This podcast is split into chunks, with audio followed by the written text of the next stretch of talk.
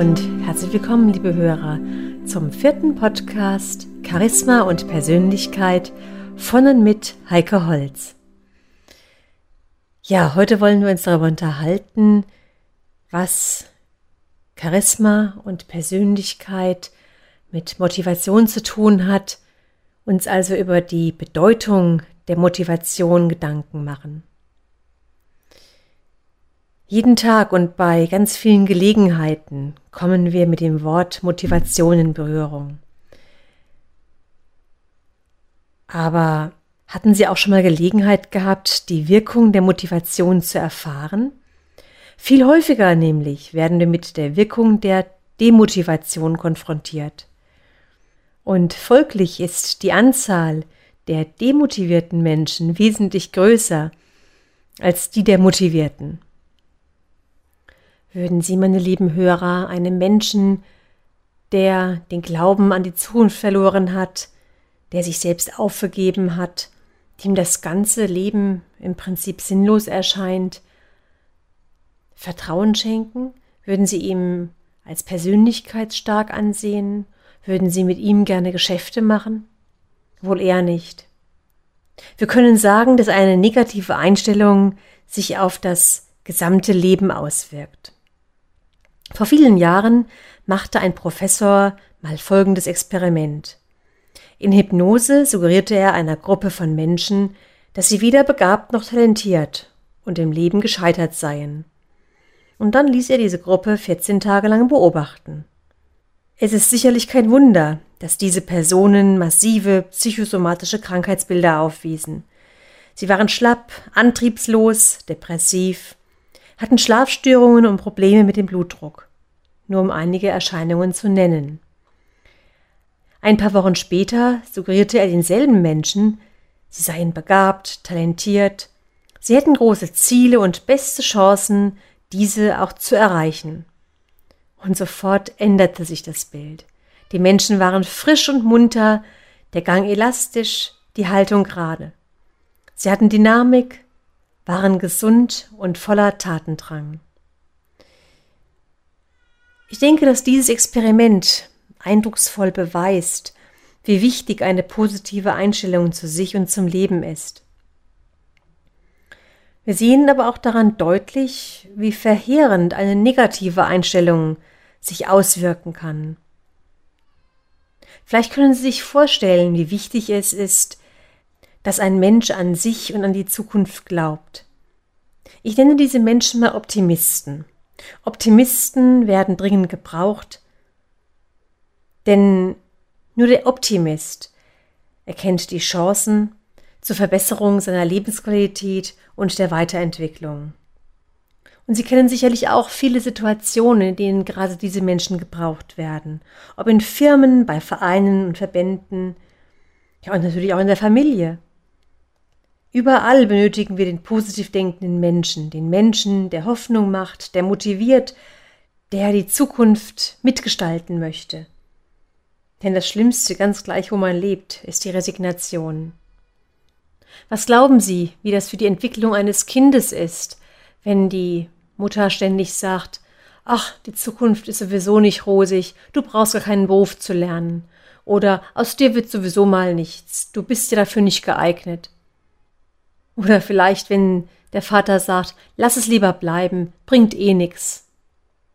Sie können sich vorstellen, dass sich so ein Kind in der Regel ganz anders entwickelt als ein Kind, was Eltern hat, die motivierend wirken, die stark machen, die an das Kind glauben und dem Kind auch in negativen Situationen immer wieder Mut machen. Ja, wir unterscheiden die Eigenmotivation von der Fremdmotivation. Heute wollen wir uns mal mit der Fremdmotivation beschäftigen, also mit einem Motivator, mit dem Menschen, der auf andere Menschen einfach positiv wirkt. Wir fragen uns, was macht den Motivator aus? Was zeichnet ihn aus? Welche Charaktereigenschaften befähigen ihn, so wirksam zu sein? Jede Woche lesen wir im Sportteil unserer Zeitung über Siege und Misserfolge, über Motivation und Demotivation. Und jeder Sportinteressierte weiß um die Motivationskraft eines Spitzentrainers. Wie oft werden Trainer ausgewechselt, weil sie ihre Motivationskraft verloren haben? Sportler wissen das schon längst, was auch jeder Chef wissen sollte. Marschieren kann man befehlen, Weltrekorde nicht. Wenn Kriminalbeamte einen Täter suchen, dann fragen sie zunächst nach den möglichen Motiven einer Tat. Motivation im luftleeren Raum ist nicht möglich. Das Motiv also ist das Mittel, einen Menschen in einen Motivator zu verwandeln. Es gibt so eine schöne Aussage von Nikolaus B. Enkelmann. Er sagt, das Gehirn ist nicht nur ein Gefäß, das gefüllt werden muss, es muss entzündet werden. Keiner würde Auto fahren ohne den Zündschlüssel, mit dem die Zündung ausgelöst wird.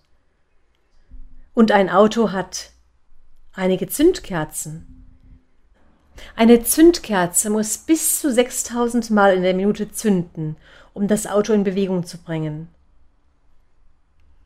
Verstehen Sie jetzt, was ich meine? Motivation oder Begeisterungsfähigkeit ist eine Fähigkeit, die nicht angeboren, sondern erworben wird. Haben Sie gelernt, Menschen zu motivieren, zu mobilisieren? Spüren Sie, dass es nicht darum geht, ein immer besserer Fachmann zu werden. Ganz wichtig ist, dass Sie als Persönlichkeit wachsen, dass Sie Menschen, mit denen Sie zusammen sind, die in Ihrem Umfeld sind, dass Sie diese Menschen motivieren können. Denn wichtig ist nicht der Umgang mit den Dingen, mit den Sachen. Wichtig ist immer der Umgang mit den Menschen. Letzt habe ich eine Lebensbiografie von einem jungen, ehrgeizigen Mann aus der Bekleidungsindustrie gelesen. Er hatte einen Chef, der alles konnte, nur nicht Danke sagen. Da aber jeder Mensch Anerkennung benötigt, strengte sich dieser junge Mann an, um noch bessere Leistungen zu erbringen. Nur einen Dank bekam er nie. Er ging daraufhin in den Außendienst, um dem Chef nicht jeden Tag zu begegnen. Doch kam er nun am Freitag von seiner Verkaufsreise zurück, bekam er die größten Vorwürfe zu hören, weil er nicht noch mehr verkauft hatte. Er strengte sich immer und immer mehr an und wurde immer verkrampfter. Die Verkaufszahlen begannen zu sinken und auch sein Körpergewicht begann zu sinken. Ja, und eines Morgens meinte dann seine Frau zu ihm, also entweder du kündigst oder ich lasse mich scheiden. Ich kann es einfach nicht ertragen, wie du zugrunde gehst. Ja, er hörte auf die klugen Worte seiner Frau und er kündigte. Daraufhin ging er zu einer anderen Firma. Und dieser Chef war das ganz genaue Gegenteil des ersten Chefs. Wenn er am Freitag von seiner Verkaufsreise zurückkam und er hatte mal weniger Erfolg, dann meinte sein Chef zu ihm, wenn Sie wüssten, wie oft mir das schon passiert ist, machen Sie sich keine Sorgen, ich habe Vertrauen zu Ihnen. Ich hoffe, Sie spüren das. Machen Sie sich ein schönes Wochenende. Gehen Sie heute Abend mit Ihrer Frau aus. Trinken Sie mit ihr eine gute Flasche Wein. Machen Sie sich keine Sorgen. Und am Montag geht es voller Schwung weiter. Ja, unser junger Mann kam wieder körperlich zu Kräften. Er wurde wieder weicher, verbindlicher. Seine Ausstrahlung wurde freundlicher und überzeugender. Und so stellte sich der Erfolg prompt wieder ein. Was lernen wir aus dieser Geschichte? Der erste Chef hatte einen guten Mitarbeiter zerstört. Der zweite Chef hat ihn wieder zu einer Persönlichkeit gemacht. Und sicherlich kennen Sie auch Beispiele, vielleicht wenn Sie mal an den einen oder anderen Lehrer denken. Ich kenne viele Lehrer, die sehr gut sind, die die Schüler motivieren, die, die alles aus ihren Schülern herausholen. Doch leider kenne ich auch Lehrer, die genau das Gegenteil in den Schülern bewirken. Wenn Sie sich fragen, wofür wir Menschen geboren sind, dann sind wir sicher nicht zur Zerstörung der Schöpfung geboren, sondern zur Weiterentwicklung. Die ganze Natur möchte sich weiterentwickeln und auch wir Menschen sind ein Teil der Natur und unser Ziel sollte es sein, uns weiterzuentwickeln, zu wachsen, stärker, größer zu werden. Es ist wichtig, dass Menschen miteinander sprechen können, aber ganz wichtig dabei ist das Wie. Wir sollten positiv miteinander sprechen können. Was wir benötigen, sind Könner, positive Vorbilder in allen Lebensbereichen. Also die Kunst liegt darin, Probleme auf allen nur denkbaren Gebieten zu lösen und noch erfolgreicher zu werden. Und wichtig auf dem Weg in eine glückliche Zukunft ist die Selbsterkenntnis, ist das Wissen, dass jeder Mensch auf andere wirkt, bewusst und unbewusst. In vielen Seminaren lernt man heute, wie man Computer erfolgreich programmiert, doch beim Umgang mit dem Menschen unterliegt man einem gefährlichen Trugschluss, wenn man glaubt, die Fähigkeit, positiv mit Menschen umzugehen, sei angeboren. Keine Fähigkeit wirkt sich im Verlauf des Lebens so segensreich aus wie die Fähigkeit der positiven Motivation. Und in diesem Bereich, da liegen die großen Chancen für die Zukunft. Beim Sport erleben wir das am deutlichsten. Doch leider wird das häufig im Beruf und in zwischenmenschlichen Beziehungen viel zu wenig umgesetzt. Und dabei ist es zunächst wichtig, ein Bewusstsein für das eigene Verhalten zu erlangen. Wie stark ist der Motivator in mir schon entwickelt? Und dabei beobachten Sie einmal ganz genau andere Personen, Chefs, Mitarbeiter, Partner, Freunde. Und wenn Sie andere beobachten, dann geht es auch leichter mit der Selbsterkenntnis. Was können Sie sehen? Was können Sie übernehmen? Was können Sie verändern? Ganz oft sehen wir, dass der Chef sich um seine Kunden bemüht, dass er alles tut, um ihn zu gewinnen, um ihn zu überzeugen. Doch wie geht er mit seinen Mitarbeitern um? Wie freundlich geht der Mitarbeiter mit seinem Chef um? Und wie geht der gleiche Mitarbeiter mit seinen Kollegen um? Oder im Privatbereich.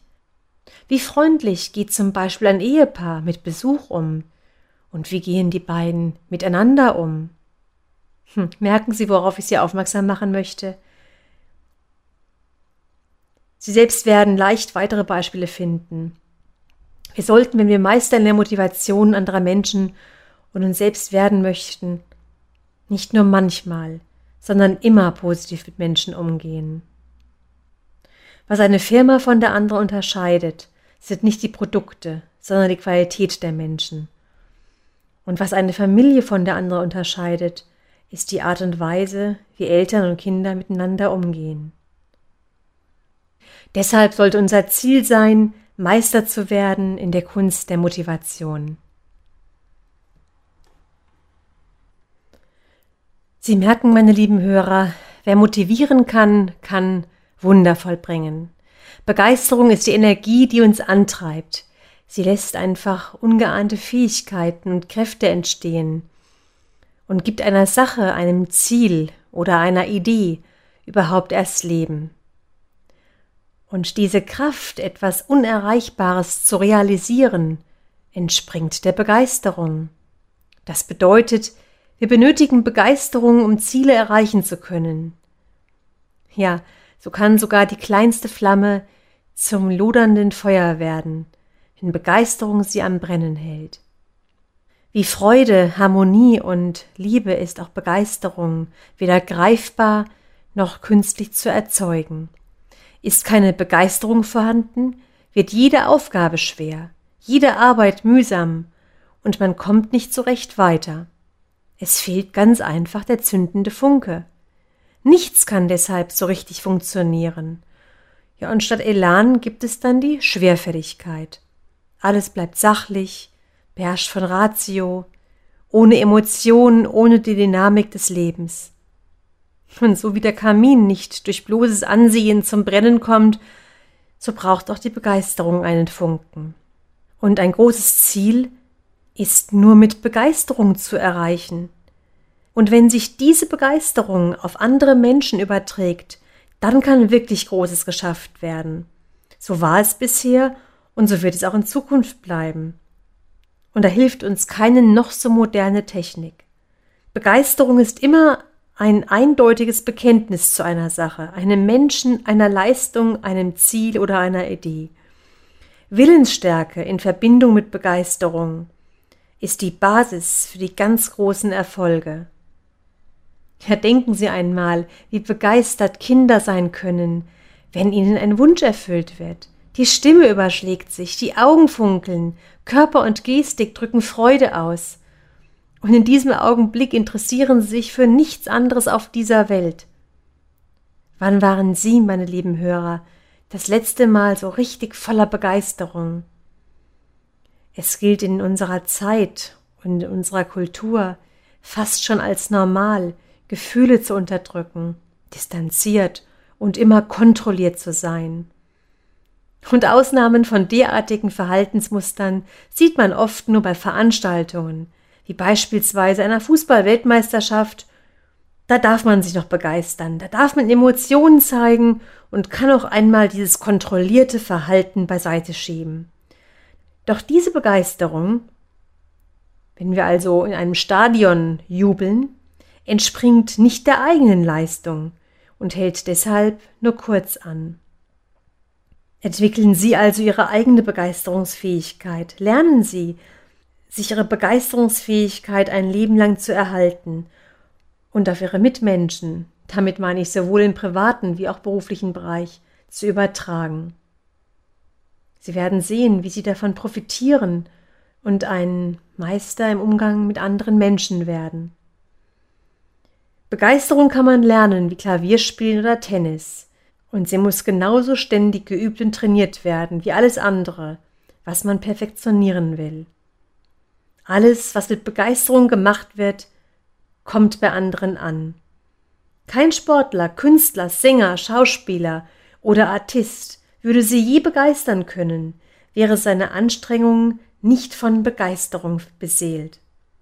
Denn nicht nur die Leistung wirkt auf den Betrachter, im gleichen Maße gilt es auch für die Begeisterung, mit der eine Leistung vollbracht wird.